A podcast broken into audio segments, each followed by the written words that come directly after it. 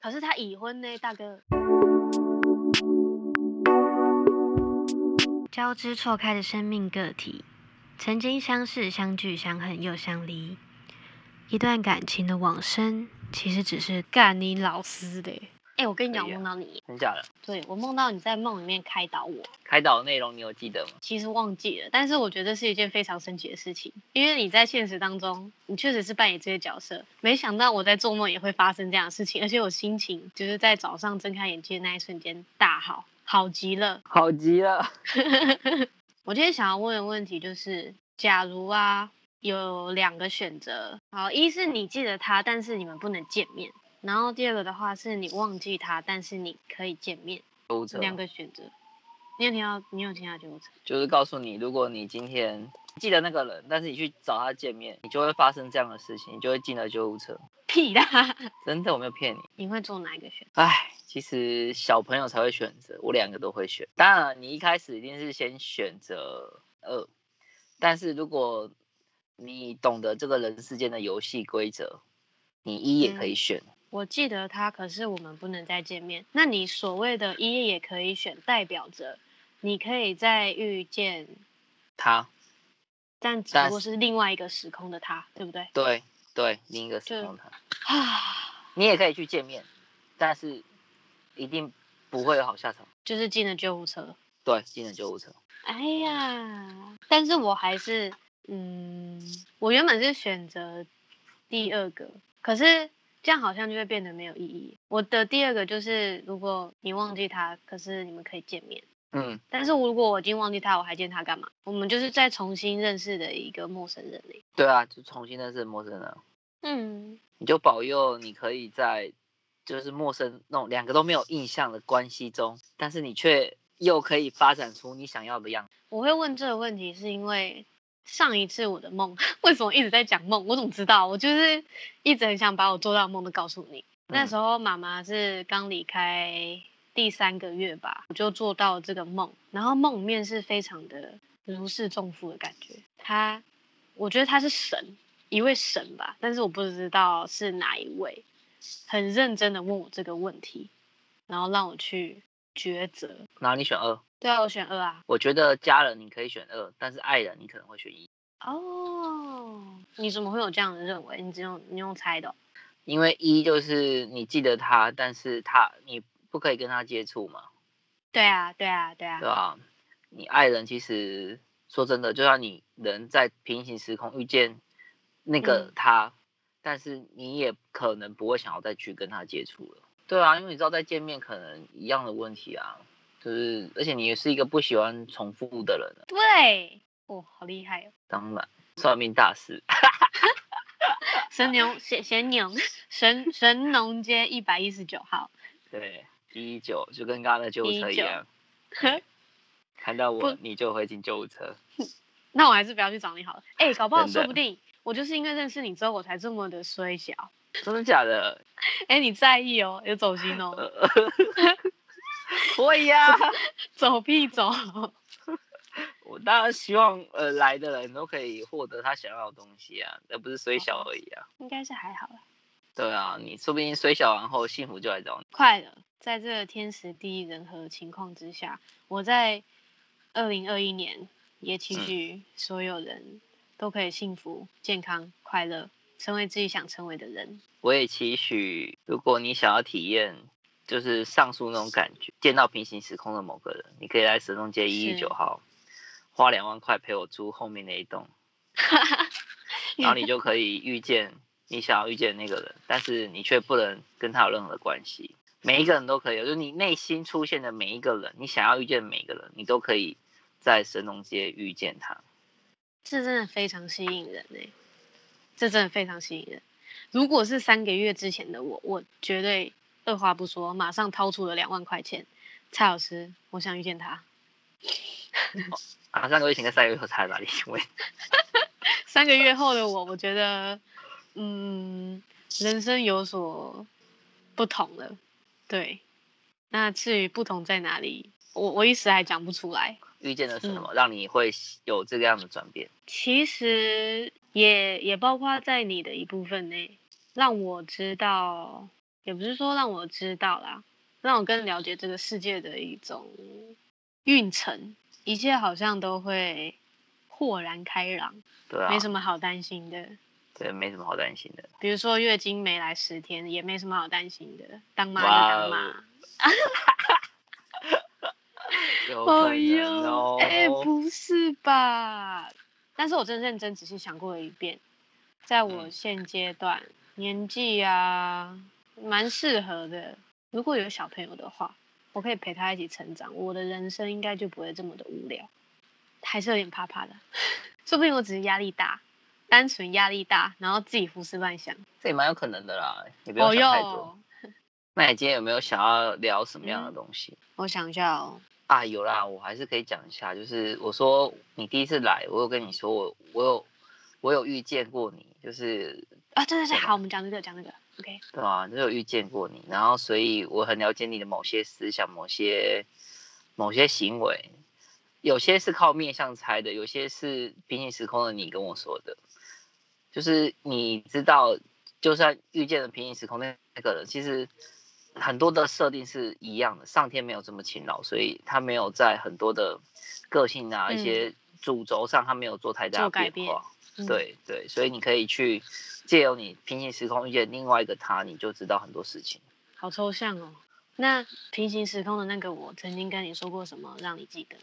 唉，这就是另一个故事啦。你不可以把平行时空的他的话，然后套到这个世界来讲，不然的话，那个问题会更大。我永远不可以知道它的存在吗。可以知道，但你遇遇不到，除非由我去帮你穿针引线，让两个他去做相遇。哦，对，其实我一直认为我有就是发生过平行时空，而是是我我是中间人，我看到这个人，然后呢又遇到下个人，然后我发现他们两个其实是同一个人，我也有这样子的经验。对，可是这好难讲哦，你就是觉得对他就是他，他也就是他，对啊，然后完全是不同的，时空背景就是他们他们的对他们的出生的对，可能可能一个可能一个是三十六岁已婚有小孩，然后可能另外一个是我的高中隔壁班同学单身宅男，对啊对有可能对啊对，可是是你可以知道他们就是同一个人，对，假设你先假设，嗯。假设你是那个高中同学那个好了，他是你的前男友或者他的你的暧昧对象，嗯，那你在高中的时候跟他不美满的地方，你可以考虑在这个三十六岁已婚的男子身身上圆满你的梦想，这样子，可是他已婚呢，大哥。你可以做其他事情嘛，你可能只是只是想要对他 好啦，可能就是是最后一个，就是你想要跟他看一部电影，但是你们当初已经已经不完整了，所以你可能还可以再去跟下一个时空的同样的他，再去完成这件看电影的这件事情。对看电影这件事情，对，因为我觉得不是每个情爱你的遗憾就是没有跟他上床，没有跟他走到最后，而是你某件事情或某一句话没有跟他讲，所以你就营造一种气氛。那我要把我内心深处的话讲出来给你听了，也就是我刚刚想要说的话，然后你用假设来打断了我那一段话。也就是说，我其实，在跟我前男友分手之前，我们就是已经有讲好要一起开一家店，就是经营一项事业。反正最后也是，嗯，无疾而终，没有下文。我跟他之间就是没有办法再完成我们共同拥有一项事业的一件事情。对于是我遇见了你之后，我不是嗯也说我好像觉得世界好像有某种莫名的豁然开朗。对我觉得他就是那个平行时空的你。但是我们现在在做这件事情，我我虽然称不上它可能是一个事业或者是什么，但是我们确实是合作了一件小事情，我很开心，我是真的很开心很开心，为什么？完成啦，完成了我我的上一段恋情没有没有完成的事情啊。哦，对啊，其实内心只要你放下了，这样就很好了。对，不是爱或不爱，而是只是一项事情没有去完成它，没有解锁它。嗯，这就是为什么我觉得跟你跟你谈话过程中我很开心，或者是连做梦都可以梦到你在开导我之类的。好了，如果你想要做梦梦到我要开导，你可以先来神农街一一九，两万，块两万块，哎，不一定啊，两万块是那个租枕头公定价，公定价，对，如果你想要遇到你很想遇到某个人，可能就变六万起跳。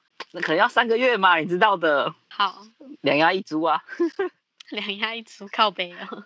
我最近有遇到一个很有趣的状况，一对夫妻他们来找我算命买衣服，就是他应该要先买衣服啦，然后后来他就问了那个女生问了我一个问题，说，哎，我今年想要有小孩，哦，可不可以？嗯，然后我就说，那我看一下你手相，然后我就看了一下他手相，发现，哎呦，事情事情苗头不对，怎么说呢？那个女生不爱她男老老公，嗯，对，好啊手相就这么写，然后那男生是很爱的那个。哦，对啊，我就想一想，如果这个状况下，你应该是帮助他有小孩，还是呃去给他什么样的建议？如果是你，你好，你好两难哦。嗯，我已经感受到你的两难嘞。如果是我，我是自私的那一个，帮助他有小孩，他继续不爱她老公，成立。那你觉得结结局会怎么样？结局是小孩只会比母亲更悲惨。我的联想是很瞬间的。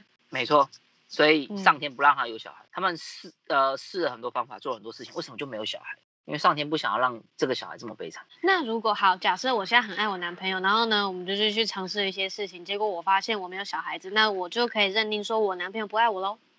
不是，这跟那哦个没有关系，只是就哦是以这个设定 来说是这样。哦，他的那手相本身的程式是这么写的。对对对对对对嗯哼，嗯哼，理解理解。对，如果你可以这样讲，如果你你很爱你男朋友，那最后就发现没小孩，做不出小孩，或是没办法照所以各位听众在这边不要紧张，我已经问了你们最想问的问题。嗯嗯嗯，每个人设定不一样，是的。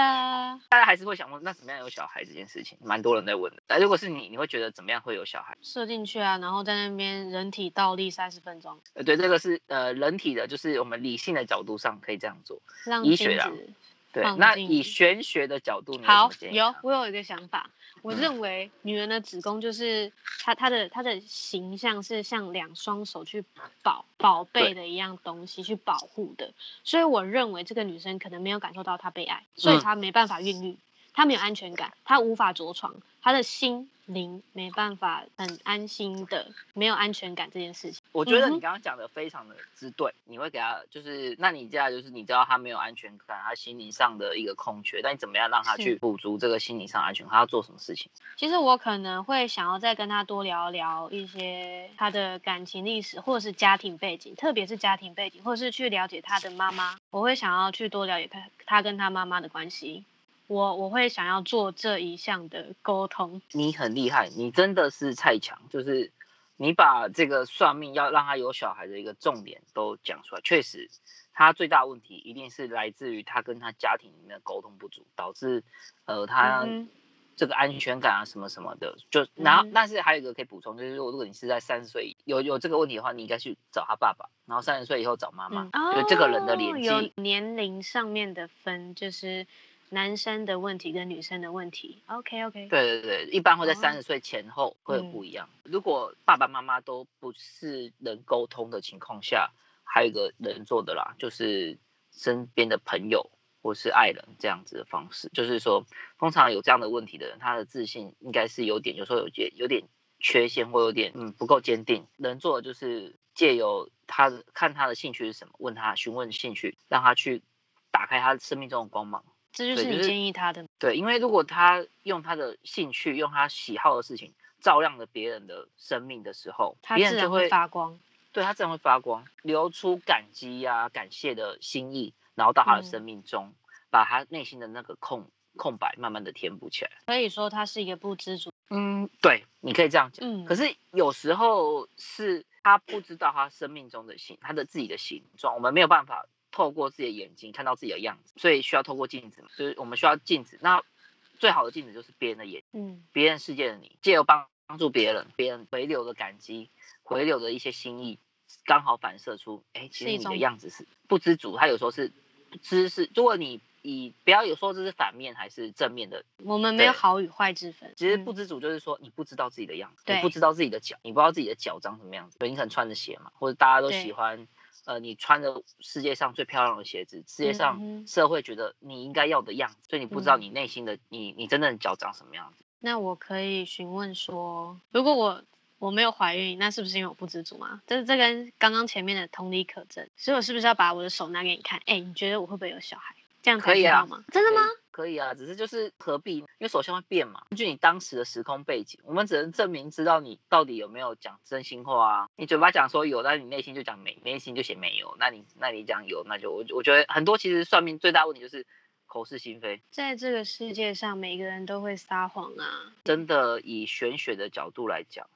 心诚则灵，就是心想事成的人，呃，做很多做很多，然后讲的稍微是少一点，所以他心想事成，然后他这样子心诚则灵的几率也会更高，因为他很讲很少嘛，所以他他也不用讲谎谎话，像你说的，对我们人在世界上。最常做的可能就是说谎，所以少讲话多做事不是最好吗？而且我们特别会只选择跟相信我们的人说谎，但也只有相信我们的人才会被我们欺骗。因为我们都选择想要更好的生活模式，想要更好的拿到我们要的东西，导致如果今天上天想要冲康你的时候，他很容易预测到你的判断是什么，他只要往对你好的路线上放炸弹。你一定一定中。越是撒谎的人越会倒霉吗？越是撒谎的人越会倒霉。我觉得就是看你运气好不好。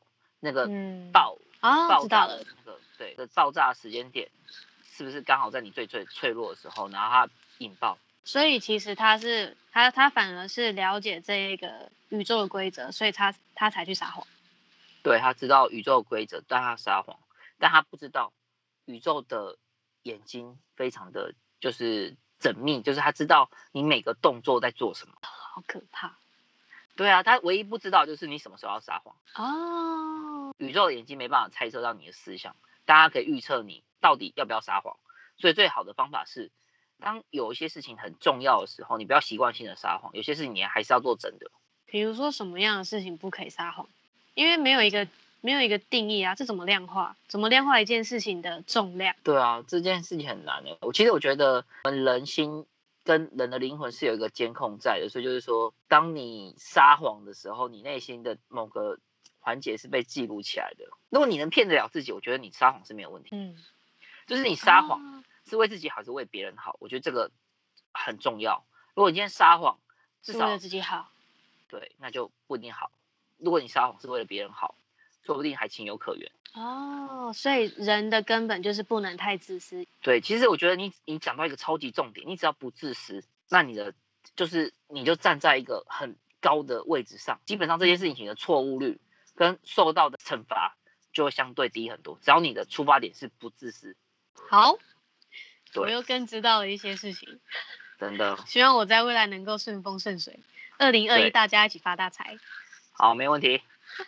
那今天你想要讲哪一个这这一集啊？你要哪一个？不不不不，那一句就是你你那那一段话。其实我一直对往生这两个字非常有感觉。往生，所谓往生，往生通常会让人家感觉很很害怕。往生是往生，但这两个字我好喜欢，我好喜欢中国字哦，就是中国文字怎么这么酷？往生，一个是往，一个就是生，那它其实是通往新生的一个感觉，因为人们。对于死亡这一件事情是非常的害怕，但是如果用往生这两个字，好像又是一个重新开，就是重新开启、重新开始的一个按钮。我只是单纯对这件事情感到有兴趣而已，但我还没有想到要怎么去把这个引言做更好的诠释。其实往生重点是借死度生啊，一个人的死亡，这个人他死亡去下一个生命之外，就是可能如果有轮回投投胎。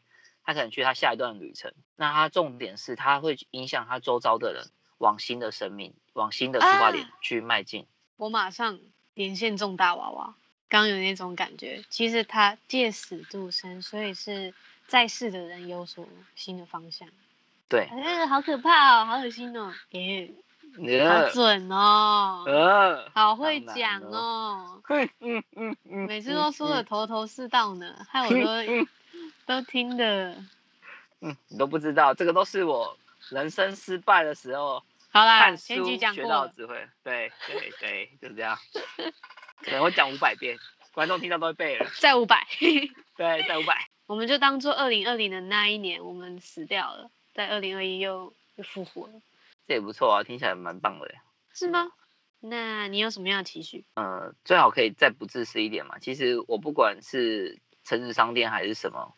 我还是会有点自私的心，就是像衣服被偷还是钱被拿，这都是会让我影响到我的一些些的心情。